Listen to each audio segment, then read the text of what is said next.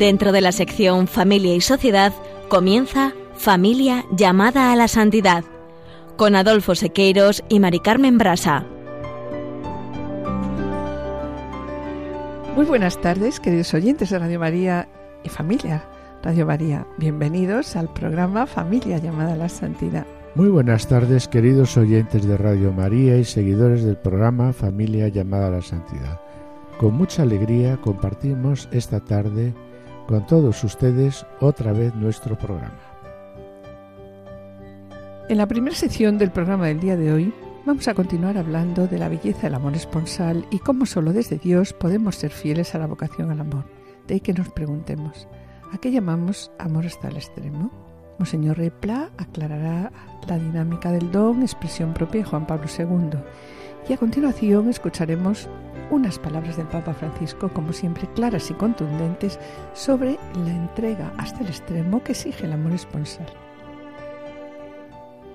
En la sección Esposos en Cristo utilizaremos como referencia el libro de Juan de Dios Larrú y Granados de Esposos y Santos Diez Caminos de Santidad Conyugal. En esta sección, Juana, Julio y Seque se ocuparán hoy de Josep y Victoria Ulma, un matrimonio que nos conmueve por su testimonio de cristianismo ejemplar, que alcanza su expresión más perfecta en el martirio.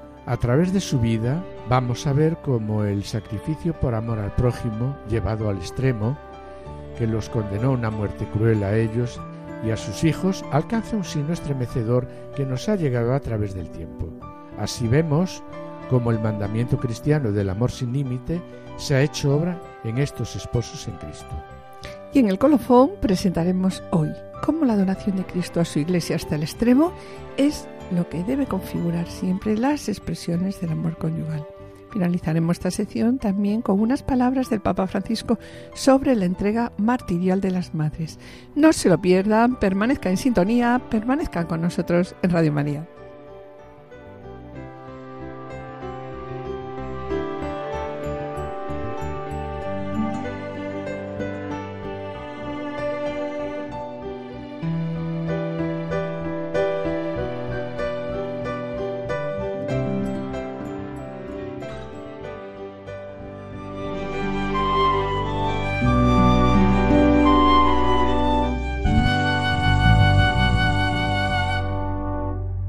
Continuando con la pregunta ¿qué es el amor esponsal?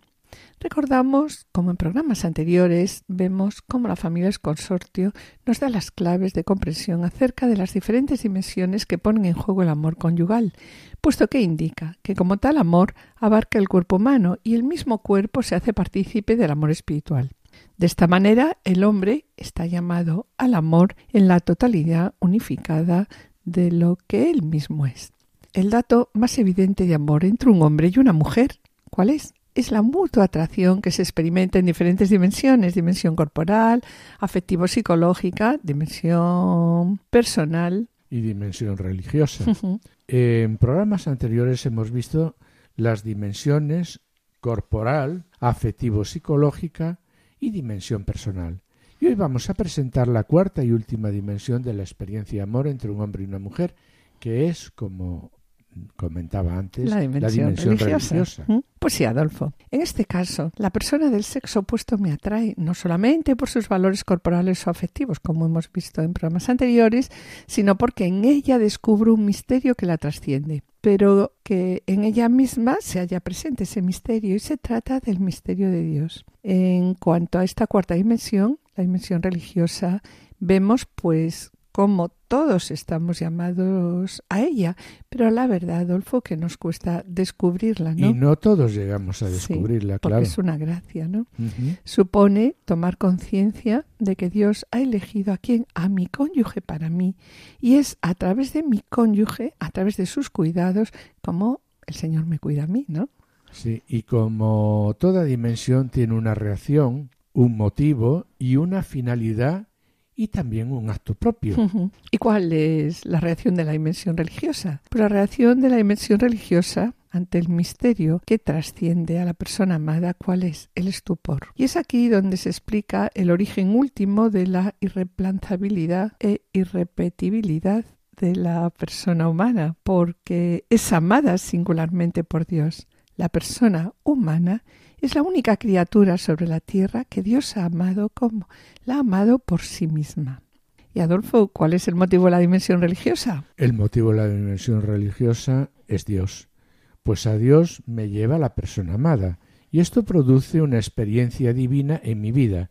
Y, Mari Carmen, ¿cuál es la finalidad de esa dimensión religiosa? Pues sí, la finalidad de la dimensión religiosa va dirigida no solo a la comunión con la persona amada, sino sobre todo a la unión con Dios, presente en la persona amada, es decir, se dirige a una unión con Dios que se vive a través de una comunicación entre los dos.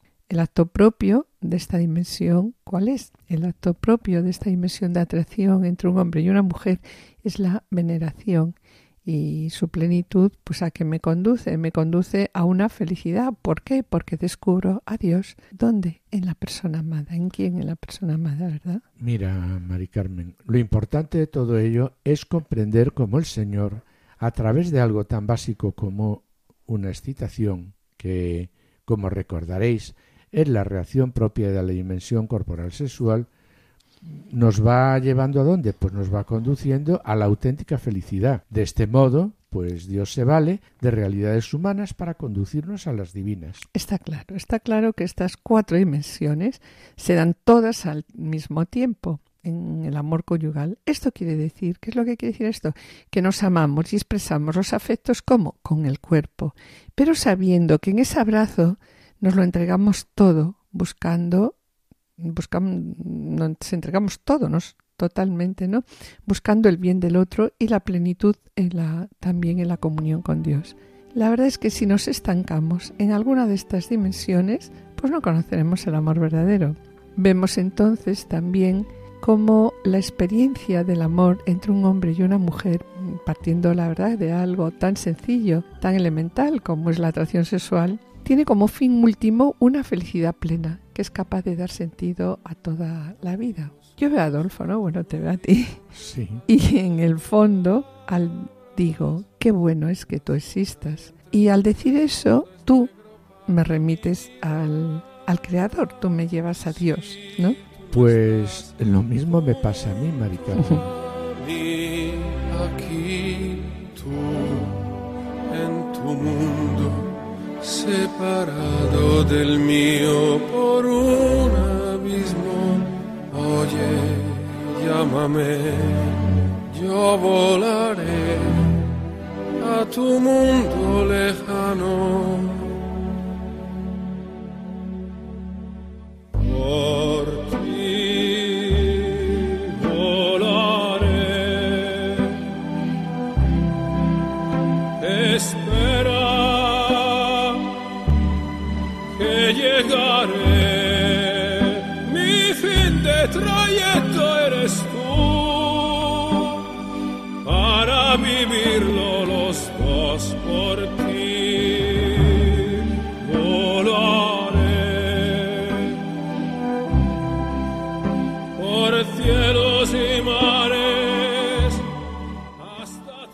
De haber visto las cuatro dimensiones que pone en juego el amor conyugal, vemos cómo en la unión conyugal, y eso lo tenemos que tener claro, ¿no? No entregamos solamente el cuerpo, entregamos toda la persona, ¿no, Adolfo? Al entregamos otro. toda la persona al otro, Le entrego sí, mi inteligencia, voluntad, sentimientos, deseos, ilusiones, nuestro pasado, nuestro presente y futuro, cuánto tengo y cuánto soy. Lo entregamos al otro todo y lo recibimos del otro todo. Y también recibimos, claro, de la otra persona toda su persona.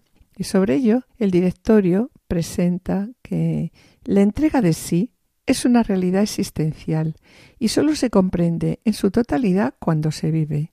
No basta, nos dice, pues un simple conocimiento abstracto de sus notas, ha de hacerse vida.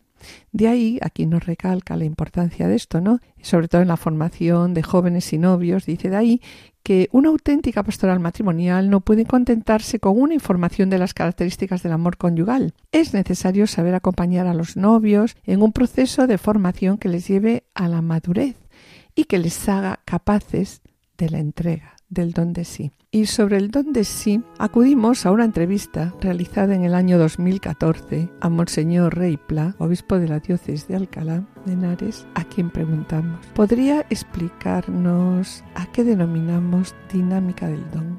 ¿A qué denominamos don de sí?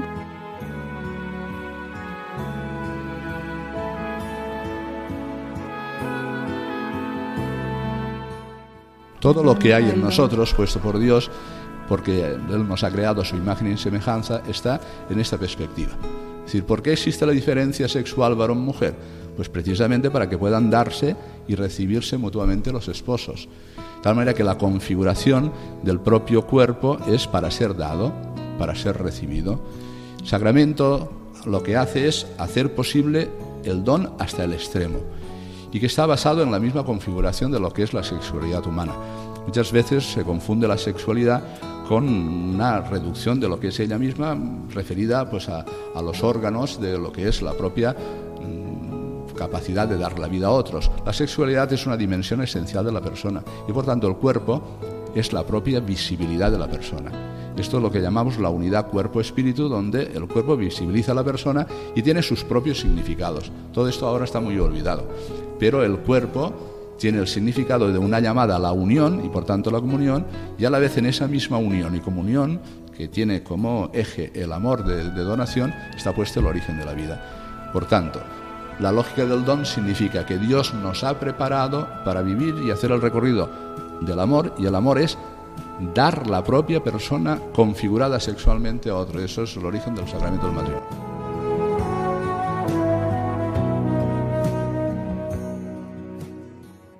Después de haber escuchado a Monseñor Repla y continuando con la entrega total que exige el amor esponsal, eh, vemos que sí, que es una entrega total, porque entregamos, como decíamos ya antes, toda la persona. Entonces, si nos entregamos así en totalidad, ya no nos poseemos. Luego, si yo no me poseo porque, me he entregado, claro, pues no puedo dar al otro lo que ya no tengo. Lo que ya no tengo, porque no podemos dar aquello que no tenemos. Nadie da lo que no tiene. Por eso, pues la entrega, total. solo tiene sentido dentro del matrimonio. No tiene sentido ni antes del matrimonio ni fuera de él. Por tanto, Adolfo, el amor esponsal que exige, exige una entrega. Y esta entrega, la entrega de sí que exige la vocación esponsal, se refleja en el número 39 del directorio cuando nos dice, con la promesa de un amor fiel hasta el extremo y la entrega conyugal de sus cuerpos, los esposos vienen a constituir esa unidad de dos por la que se hacen una sola carne. Y también en el apartado 40 el directorio nos recuerda la comunión exclusiva e indisoluble cuando dice y leo textualmente, que por otro lado la unidad de dos, por la que el hombre y la mujer vienen a ser una sola carne en el matrimonio, es de tal naturaleza y tiene tales propiedades que sólo puede darse en un solo hombre y una sola mujer. Entre un solo hombre ¿no? sí, y una sola mujer. Entre un solo hombre y una sola mujer. Eh, también el amor conyugal pues ha de ser signo y realización de toda la verdad contenida en la vocación al amor que ha guiado todo el proceso de descubrimiento del plan de Dios. Como acabamos de comentar, ¿no? Como estamos viendo en el amor conyugal, entregamos toda la persona al otro. Y sobre ello, el, el apartado 40 del directorio continúa diciendo, la fidelidad personal que se sigue a una entrega conyugal exige que sea para siempre. La interpretación que hace el Señor sobre el matrimonio en el principio ¿De qué habla inequívocamente? Pues de la exclusividad y perpetuidad de la unión conyugal, lo que Dios ha unido, que no nos separe el hombre, ¿no? Por eso podemos decir que el matrimonio es la dimensión primera y fundamental de esta llamada, del hombre y la mujer a vivir en comunión de amor. Eh, la unión conyugal se apoya en el amor y el amor se construye con la libertad de los esposos cuando dice yo te quiero a ti. Aquí edificas la unidad sobre el querer. Has comprometido la existencia entera y no una parte de ella. No has puesto condiciones cuando después del prometo serte fiel ¿Qué añades además? Prometo serte fiel en la salud y en la enfermedad, en las alegrías y en las penas. Para que no nos desanimemos, se remata con todos los días de mi vida. ¿Por qué es importante esto todos los días? Pues esto significa que la unidad se va construyendo poquito a poco, día a día, con la exigencia de trabajarla a diario y la tranquilidad, que si cometemos un error, se puede rectificar cada mañana si surge ese error, ¿no? Sí, sí, sí. Y no estamos diciendo que sea fácil, mm. Pero es una meta que sí es factible y es asequible, facilitada por la naturaleza y la gracia que confiere el sacramento del matrimonio. Solo cuando ambos se funden verdaderamente en una unidad, el hombre es plenamente el mismo y en ese momento podemos decir que esa unión hombre-mujer es icono de Dios.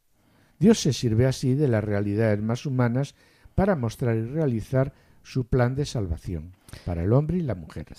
Y el número 41 del directorio recuerda esto cuando dice que el modo verdaderamente humano de vivir el compromiso conyugal, condición necesaria ¿no? para que sea sacramento, eh, lo reafirma, lo reafirma el directorio diciéndonos cuando el Señor sale al encuentro de los esposos cristianos por medio del sacramento del matrimonio, el amor conyugal es asumido por el amor divino. ¿Para qué? Para conducir a los cónyuges a Dios y fortalecerlos en qué? En la misión de la paternidad y de la maternidad.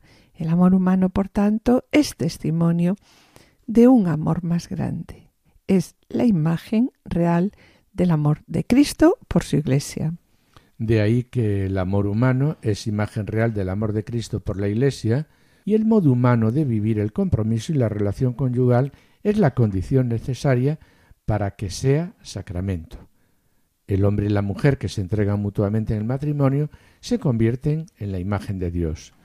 Muchas parejas, bueno, pues creen que el sacramento que han recibido se refiere únicamente al día de la boda. y ahí ya se termina. Y como que ahí se termina no se dan todo. cuenta de la gracia que reciben con el sacramento, que eso es lo que les va a sostener durante toda su vida, día a día, como decías antes. El matrimonio, por tanto, tiene el carácter progresivo de un sacramento que se manifiesta poco a poco en la medida que nosotros nos dejemos amar por Dios en tierras muy lejanas, por valles y montañas, busqué tu rostro sin saber que estabas junto a mí. La luz de tu mirada atravesó mi alma, guió mis pasos al encuentro de tu amor. Si tú no estás junto a mí, yo sé.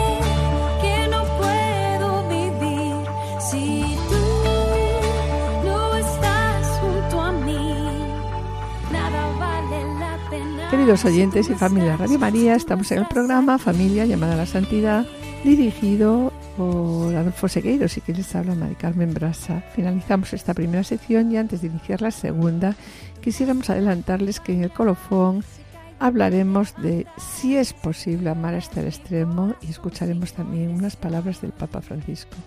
A continuación, nuestros colaboradores, Juana Julio que presentarán la vida de Joseph y Victoria Ulma, un matrimonio que nos conmueve con su testimonio de cristianismo ejemplar, que alcanza su expresión máxima y su expresión más perfecta en el martirio.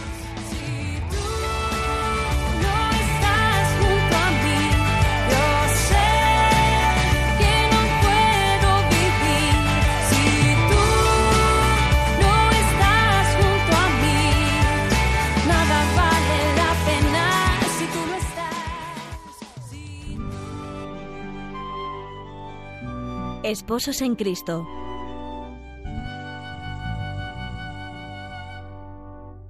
Queridos amigos de Radio María, un día más presentamos a un matrimonio que nos conmueve con un testimonio de cristianismo ejemplar que alcanza su expresión más perfecta en el martirio. De nuevo, como en el caso de Franz y Francisca Jagestater, cuyas vidas ya tratamos en otro programa de esta sección, el horror de la Segunda Guerra Mundial aniquiló brutalmente la felicidad de la familia de Victoria y Joseph Ulma. Ambos vivieron el ejemplo evangélico del buen samaritano, hasta arriesgar sus vidas y pagar por ello el precio más terrible. Acerquémonos, pues, a estas vidas ejemplares. Joseph y Victoria habitaban en Markova, un pueblo situado a unos 300 kilómetros de Varsovia. En 1931 residían allí unas 4.500 personas, la mayoría católicos, y junto a ellos también cerca de un centenar de judíos.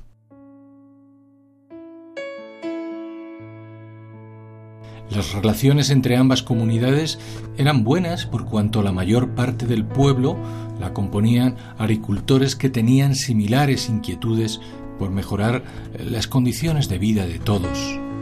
Era lo que los impulsaba a abrirse al mundo, sobre todo en lo que se refería a la innovación de los métodos de cultivo. Precisamente Joseph Ulma, nacido en 1900, manifestó desde joven este espíritu de progreso encaminado a la modernización agrícola, por lo que fue galardonado con algunos premios en la Exposición Regional de Agricultura. Además, compatibilizaba su trabajo en el campo con un fuerte compromiso social y religioso. Así, desde los 17 años perteneció a la Asociación de la Santa Misa de su diócesis, que además de impartir catequesis, se encargaba de recaudar fondos para la construcción y la renovación de las iglesias y capillas. Igualmente formó parte de otras varias asociaciones de jóvenes católicos y campesinos son los años en que Joseph se nos presenta como un joven vital, atento a mejorar las condiciones de vida de los demás, no solo laborales, sino también en el orden cultural. De hecho, por aquel tiempo desempeñaría el puesto de bibliotecario y manifestaría una gran pasión por el mundo de la fotografía. Quería, pues, conocer y comprometerse a fondo con el mundo. Nada extraño, pues, Resulta que el encuentro con su futura esposa Victoria probablemente tuviera lugar durante los ensayos del grupo de teatro aficionado de su ciudad. Cierto que Victoria era 12 años más joven que Joseph. Sin embargo, la armonía y el amor, ya desde el inicio de su noviazgo, se trasluce con claridad desde las primeras fotografías en que ambos aparecen juntos. Finalmente, se casaron en 1931, en concreto en la iglesia de Santa Dorotea, también en Marcova. Y muy pronto fueron bendecidos con una numerosa descendencia. En siete años de matrimonio tuvieron seis hijos. En medio de una práctica católica ejemplar, su matrimonio y su vida familiar transcurría de manera sencilla, con gestos emotivos que han quedado fijados en las muchas fotografías hechas por Joseph en el marco del hogar.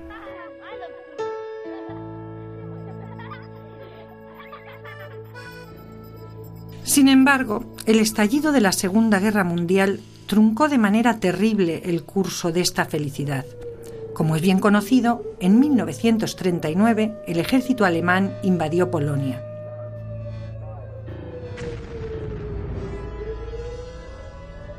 Como consecuencia, se multiplicaron los asesinatos, fueron destruidas sinagogas y casas de oración, y se implantó un régimen de terror que tuvo como víctimas destacadas a los judíos y a cualquier persona que les diera refugio.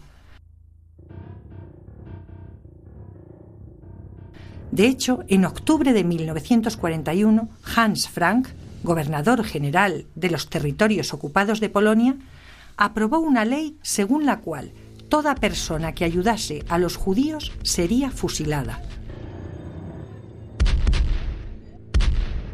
La barbarie continuaría de modo que durante los últimos meses de 1942 fue asesinada la mayoría de la población judía de Markova. Y precisamente en un lugar que se divisaba desde la ventana de la casa de los Ulma. Lo cierto es que por estas fechas Joseph ya había ayudado a una familia judía a preparar un escondite en las montañas e incluso otras dos familias, los Goldman y los Sal, también le pidieron ayuda. A lo que el matrimonio Ulma, aun sabiendo el peligro que corrían sus vidas, accedió siguiendo hasta sus últimas consecuencias el mandato evangélico de Jesús de amar al prójimo como a uno mismo. En efecto, durante más de año y medio escondieron y ampararon a las dos familias. Sin embargo, al final fueron denunciados probablemente por un vecino llamado Les, que pertenecía a la policía colaboracionista polaca. Así que, en la mañana del 24 de marzo de 1944, la policía alemana, junto con los gendarmes polacos, llegaron a la casa de los Ulma, en primer lugar, asesinaron a los judíos refugiados en ella y después a Joseph y Victoria, que estaba en su noveno mes de embarazo. Un testigo relató, durante el fusilamiento, en el lugar de la ejecución, se podían oír los gritos aterradores, los gemidos de la gente. Los hijos llamaban a sus padres, que habían muerto ya. Fue un espectáculo horrible. Pero lo más terrible estaba aún por llegar. En efecto, tras el asesinato de los padres, la policía prolongaba el horror en medio de la indefensión y el pánico de los niños. Sin atisbo de compasión, el comandante nazi decidió fusilarlos también para, decía, escarmiento de todos. Así fueron fusilados los seis pequeños. En menos de una hora habían muerto pues en la casa 17 personas. Tras saquear además los cadáveres de los judíos, todos, también los Ulma, fueron enterrados juntos de manera precipitada. Sin embargo, a los pocos días, a pesar de la prohibición, algunos vecinos conmovidos por la barbarie, durante la noche desenterraron los cuerpos de la familia Ulma para sepultarlos con alguna dignidad.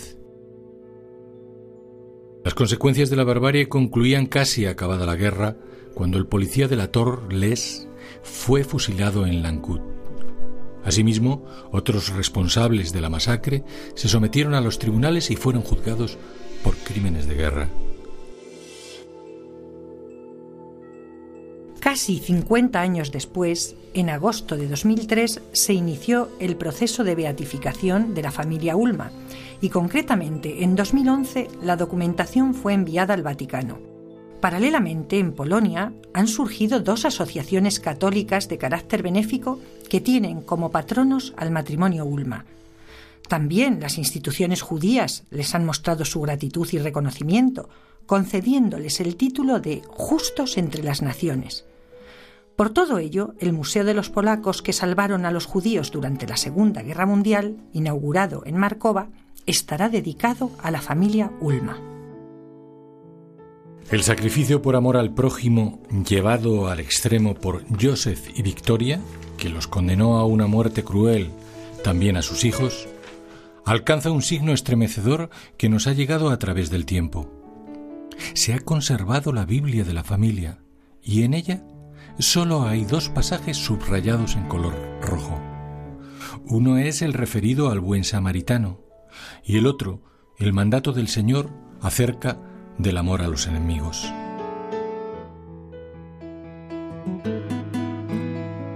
Así vemos cómo el mandamiento cristiano del amor sin límite se ha hecho obra en estos esposos en Cristo. Queridos amigos de Radio María, que la vida de fe y compromiso del matrimonio Ulma sea un ejemplo también para todas las familias cristianas de hoy.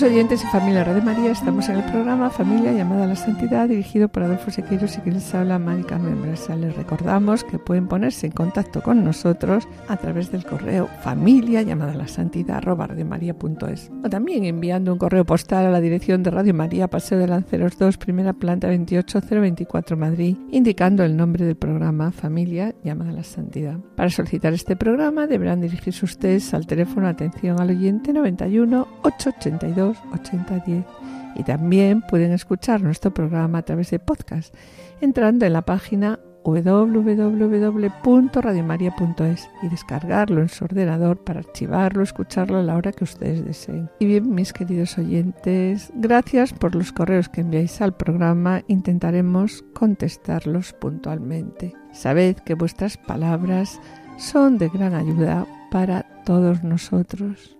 Sabemos que el trabajo lo lleva Cristo y su Espíritu y bueno, nosotros solo somos siervos inútiles. Que intentamos hacer lo que tenemos que hacer.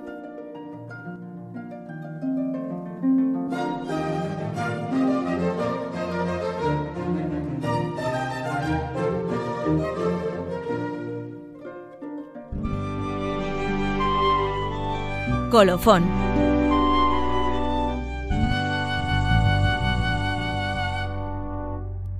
tras el testimonio de cristianismo ejemplar del matrimonio Ulma, en el que percibimos cómo el sacrificio por amor al prójimo, llevado hasta el extremo que les condenó a una muerte cruel a ellos y a sus hijos, alcanza un signo estremecedor que nos ha llegado a través del tiempo. Y vemos así cómo el mandamiento cristiano del amor sin límite, hasta el extremo, se ha hecho obra en estos esposos en Cristo.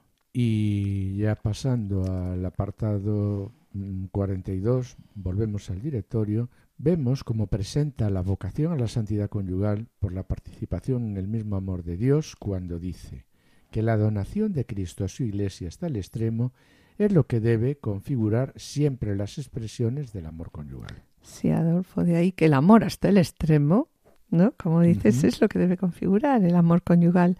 Por tanto, nuestra única vocación, ¿cuál debe ser? Nuestra única vocación debe ser amarnos hasta dar la vida el uno por el otro día a día, poquito a poquito. Y este es el camino de santidad que se nos presenta al hombre y a la mujer por medio del amor esponsal a través del matrimonio. Ambos estamos llamados por Dios a la santidad. Y como nos dice Benedicto XVI, el hombre es semejante a Dios en la medida en que ama, ¿no? Y continúa este apartado del directorio diciendo que la donación de Cristo a su Iglesia, hasta el extremo, es lo que debe configurar siempre las expresiones del amor conyugal. El amor de los esposos, por tanto, es un don, una participación del mismo amor creador y redentor de Dios. Y esa es la razón de que los esposos sean capaces de superar las dificultades que se le puedan presentar, ¿no? Llegando hasta el heroísmo si fuera necesario. Ese es también el motivo de que puedan y deban crecer más en su amor.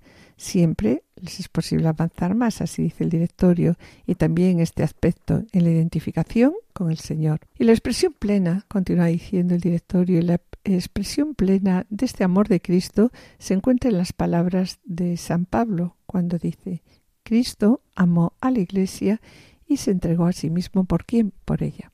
Por tanto, el el camino de santidad que se abre al hombre por medio del amor esponsal se vive dentro de la comunión de la Iglesia. Bien, y sobre la entrega hasta el extremo que exige el amor esponsal, escuchemos las palabras del Papa Francisco pronunciadas en la catequesis del 6 de mayo del 2015.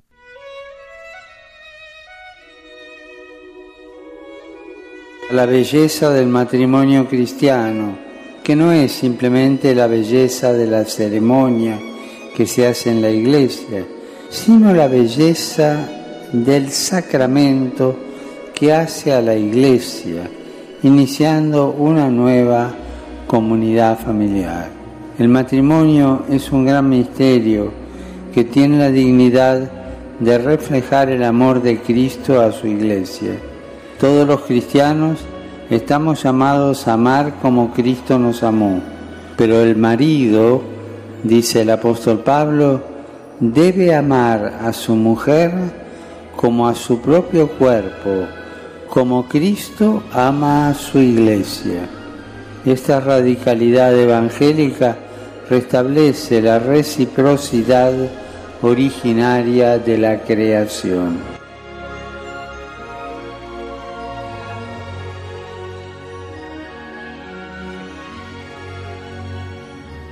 La voz del Papa en Radio María.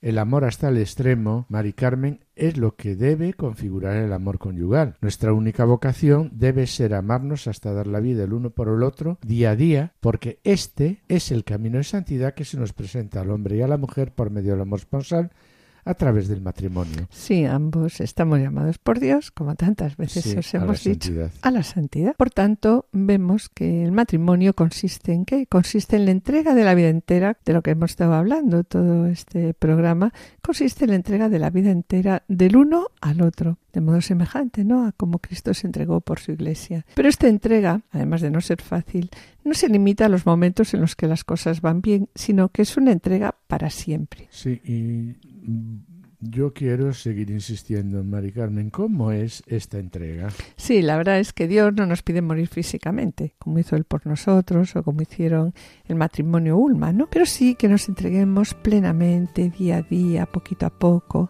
el uno al otro. Y queremos comentaros, mis queridos oyentes, haceros una pregunta, preguntaros el uno al otro, ¿no? ¿Tú estás dispuesto a morir por mí, a entregar tu vida por mí hasta la muerte? Bueno, la verdad es que si hacemos esta pregunta así a un grupo, pues la respuesta es inmediata. Pues claro, ¿cómo no voy a estar dispuesto a entregar mi vida por ti, no? Y todos, no, Adolfo, la contestaríamos afirmativamente. Sí, sí, sí. Pero esta entrega es una completa y mutua donación de la persona. Yo soy tuyo, tú eres mía, yo soy tuya y tú eres mío, ¿no? Sí, y bueno, eh, ya lo has dicho antes, Dios no nos pide morir físicamente, pero sí podemos entregarnos diariamente el uno al otro. Pero, mm, ¿cómo? ¿De qué manera? ¿Cómo es esa entrega? Pues, ¿y cómo no? Dices. Pues cuando Cristo es el centro de nuestra vida, ¿qué significa? Significa que estamos dispuestos a amar, ¿no? Como Cristo amó a su iglesia. ¿Y cómo puedo amar hasta el extremo? La verdad es que son preguntas que nos hacemos continuamente, ¿no? ¿Cómo puedo amar hasta el extremo? ¿Cuál es el plan de Dios sobre mí? ¿Cuál es mi objetivo final? Pues bien, para conseguir poco a poco, poco a poco, y de una manera muy imperfecta, ¿no? Para conseguir todo esto, puesto que somos imperfectos, ¿no? Entonces, para Sí, conseguirlo, Pero gradual, pero gradual. exacto, todo esto, contamos con la ayuda de la gracia. Y además tenemos una serie de medios, una serie de medios que nos aportan la Iglesia, las diferentes realidades eclesiales. Sí, entre estos medios pues destacamos los que propone el número 54 del directorio, la pastoral familiar, que coinciden con los del movimiento de equipos de Nuestra Señora. Un primer medio es la oración personal, descubrir a Cristo en la lectura y escucha la palabra diaria para comprender lo que Dios me dice a través de ella. Sí, y un segundo medio, Adolfo, para el crecimiento del amor mutuo, ¿cuál va a ser? La oración conyugal, que consiste en rezar juntos, marido y mujer, cada día y, y bueno, y si es posible, pues hacer oración familiar. Y en tercer lugar también estaría el diálogo conyugal, del que hemos hablado tantas veces, ¿no?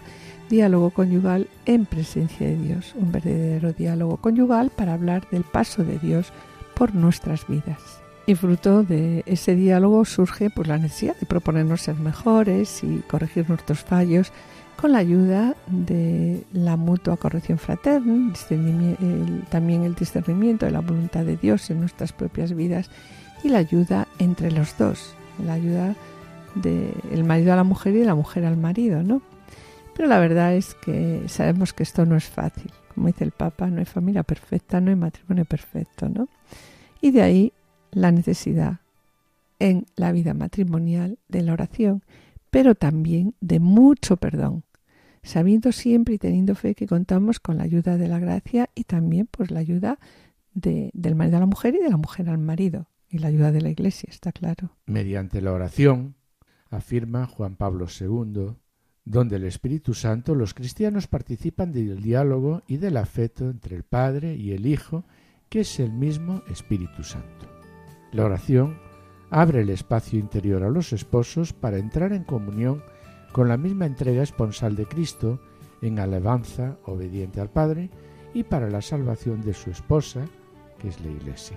Está claro que el amor para que sea realmente hermoso debe ser don de Dios, derramado por el Espíritu Santo en los corazones humanos y alimentado continuamente en ellos. Sí, y sobre ello Juan Pablo II nos propone que la nueva evangelización requiere matrimonios que descubran y vivan en la compañía orante con Cristo el misterio de su amor esponsal. De este modo podrán constituirse en apóstoles y testigos de la redención del hombre y del matrimonio y de la presencia amorosa en la Iglesia de Cristo, su esposo, fuente del amor esponsal humano. Bien, bueno, y también queremos recordar ¿no? que el Papa Francisco, en Amoris Leticia 72, expone que el matrimonio es una vocación en cuanto que es una respuesta a la llamada específica a vivir el amor conyugal, como signo realmente imperfecto del amor entre Cristo y su Iglesia. Y en el apartado 120 lo ratifica, diciendo, el amor que une a los esposos, santificado, enriquecido e iluminado por la gracia del sacramento del matrimonio, es, una unión afectiva, espiritual y oblativa, pero que recoge en sí la ternura de la amistad y la pasión erótica, aunque es capaz de subsistir aun cuando los sentimientos y las pasiones se debiliten. Sí, y también el Papa Pío XI enseñaba que ese amor permea todos los deberes de la vida conyugal y tiene cierto principado de nobleza, porque ese amor fuerte derramado por el Espíritu Santo es reflejo de la alianza inquebrantable entre Cristo y la humanidad que culminó en la entrega hasta el fin en la cruz. El espíritu que infunde el Señor renueva el corazón y hace al hombre y a la mujer capaces de amarse como Cristo nos amó.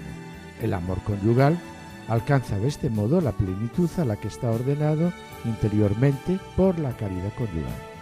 Y en el apartado siguiente, Adolfo del Amoris Leticia dice, el matrimonio es un signo precioso, porque cuando un hombre y una mujer celebran el sacramento del matrimonio, Dios, por decirlo así, se refleja en ellos. Imprime en ellos los propios rasgos y el carácter indeleble de su amor. El matrimonio es la imagen del amor de Dios por nosotros. También Dios, en efecto, es comunión. Las tres personas, el Padre, Hijo y Espíritu Santo, viven desde siempre y para siempre en unidad perfecta. Y es precisamente ese el misterio del matrimonio. Dios hace de los esposos una sola existencia. Y sobre lo que acabamos de leer en la Moris Leticia, escuchemos estas mismas palabras del Papa, que como siempre directas, simples y claras, nos sorprende con una fuerte y vibrante llamada dirigida a los esposos y pronunciadas en, en la catequesis sobre el sacramento del matrimonio del 2 de abril del 2014.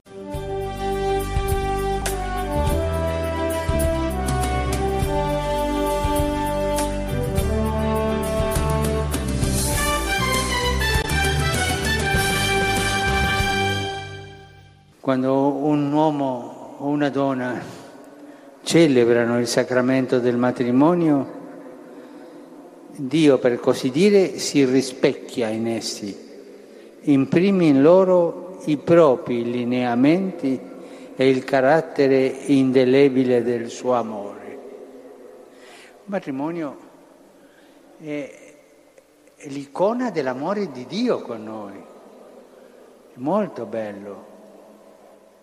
Cuando un hombre y una mujer celebran el sacramento del matrimonio, Dios, por así decir, se refleja en ellos, les imprime sus propios rasgos y el carácter indeleble de su amor. Un matrimonio es el icono del amor de Dios con nosotros y es muy bello. Anche Dio infatti è comunione. Le tre persone del Padre, del Figlio e dello Spirito Santo vivano da sempre e per sempre in unità perfetta. Ed è proprio questo il mistero del matrimonio. Dio fa dei due sposi una sola esistenza. La Bibbia, la Bibbia è forte, dice una sola carne. Così intima è la unione dell'uomo e la donna nel matrimonio. Ed è proprio questo il misterio del matrimonio. También Dios, dice el Papa, también Dios, de hecho, es comunión. Las tres personas del Padre, del Hijo y del Espíritu Santo viven desde siempre y para siempre en unidad perfecta. Y es justamente este el misterio del matrimonio. Dios hace de los dos esposos una sola existencia y la Biblia es fuerte y dice una sola carne.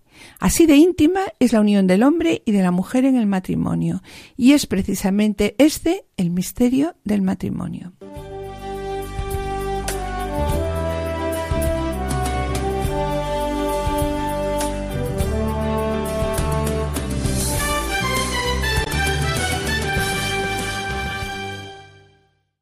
Queremos finalizar esta parte del programa con las palabras del, también del Papa Francisco en la catequesis del miércoles 7 de enero del 2015. De esta catequesis destacamos las palabras cuando dice que las madres viven un martirio materno. Dar la vida no es solo que lo maten a uno, continúa diciendo Francisco, sino que dar la vida es tener espíritu de martirio, es darla en el silencio, en la oración, en el cumplimiento honesto del deber, en aquel silencio de la vida cotidiana, ir dando la vida como la da la madre, con la sencillez del martirio maternal. Y continúa Francisco, todos debemos la vida y tantas otras cosas a nuestras madres, pero no siempre éstas son escuchadas ni ayudadas en la vida cotidiana. Al contrario, a menudo son explotadas a causa de su disponibilidad. Las madres, sin embargo, en el amor incondicional y oblativo por sus hijos son el antídoto al individualismo, las grandes enemigas de la guerra. La elección de vida de una madre es la elección de dar vida. Y esto es grande, es muy bello. Continúa diciendo, una sociedad sin madres sería una sociedad deshumana, porque las madres siempre saben testimoniar, incluso en los peores momentos, la ternura, la dedicación y la fuerza moral. Las madres a menudo transmiten también el sentido más profundo de la práctica religiosa en las primeras oraciones, en los primeros gestos de devoción que un niño aprende. Sin las madres no solo no habría nuevos fieles, sino que la fe perdería buena parte de su calor sencillo y profundo. Y la Iglesia es madre, con todo eso, es nuestra madre. Bien, pues sobre la entrega martirial de las madres, escuchemos estas palabras del Papa Francisco.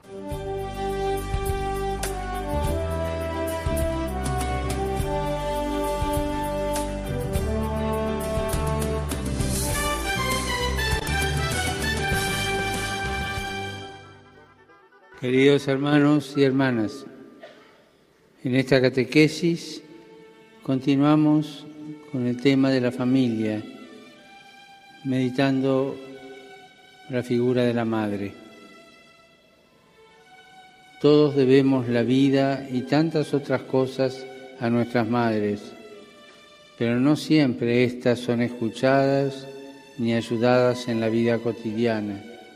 Al contrario, a menudo son explotadas a causa de su disponibilidad. Ni siquiera la comunidad cristiana las valora convenientemente a pesar del eximio ejemplo de la Madre de Jesús. Algunas veces parece que no completa la vocación de la mujer esta maternidad y sin embargo ser madre es una gran riqueza en la vida familiar. Las madres, sin embargo, en el amor incondicional y oblativo por sus hijos, son el antídoto al individualismo, las grandes enemigas de la guerra. Es lo que el arzobispo Óscar Romero definió como martirio materno, una entrega total, sin aspavientos, en el silencio, la oración, el cumplimiento del deber. Ir dando la vida poco a poco como hace una madre por su hijo. En los momentos difíciles no es raro encontrar en ellas la ternura, la dedicación, la fuerza moral. Ellas son quienes frecuentemente dan los primeros rudimentos de la fe, esos que calan hondo. Sin ellas no solo se perderían fieles, sino buena parte del calor más profundo de la propia fe.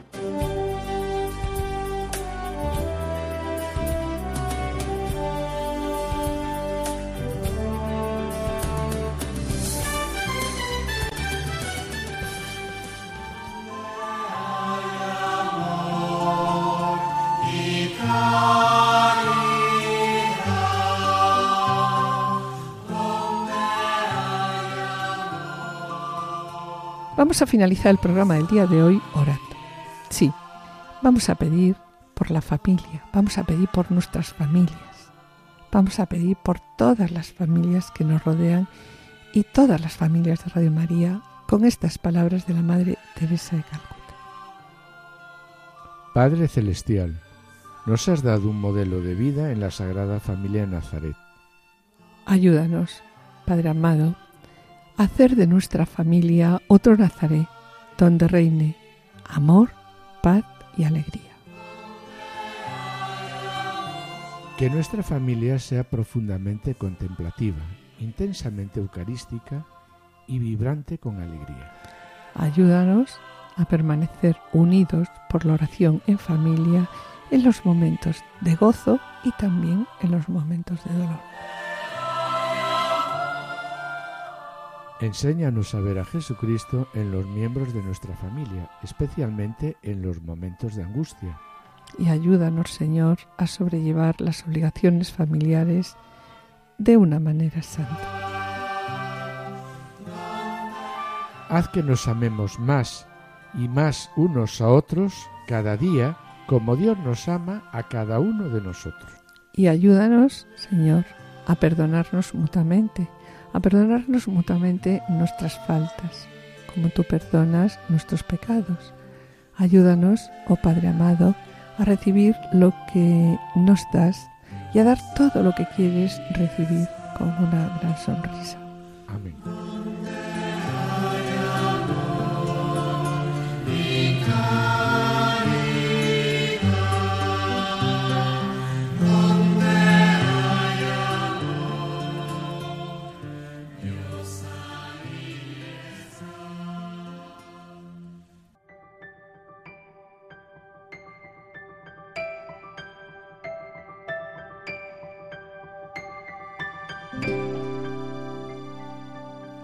Y con pena, mis queridos oyentes, tenemos que despedirnos.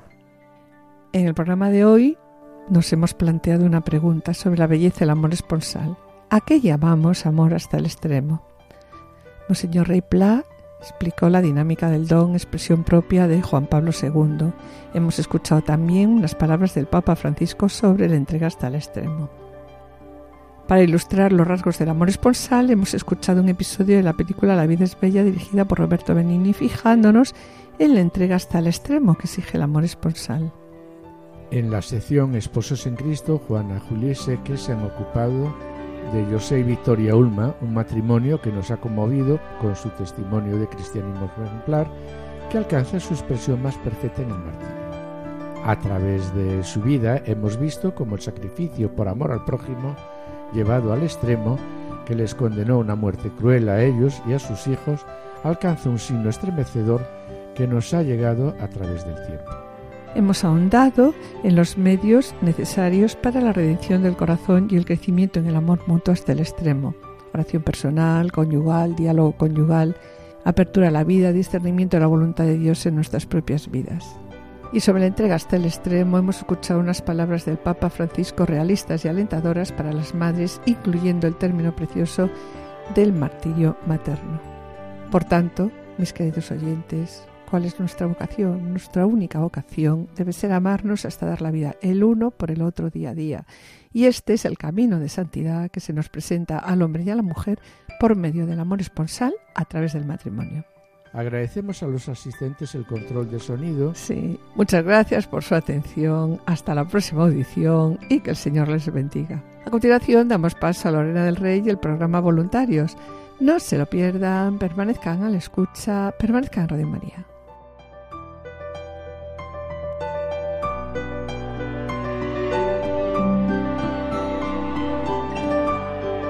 Han escuchado Familia llamada a la santidad con Adolfo Sequeiros y Mari Carmen Brasa.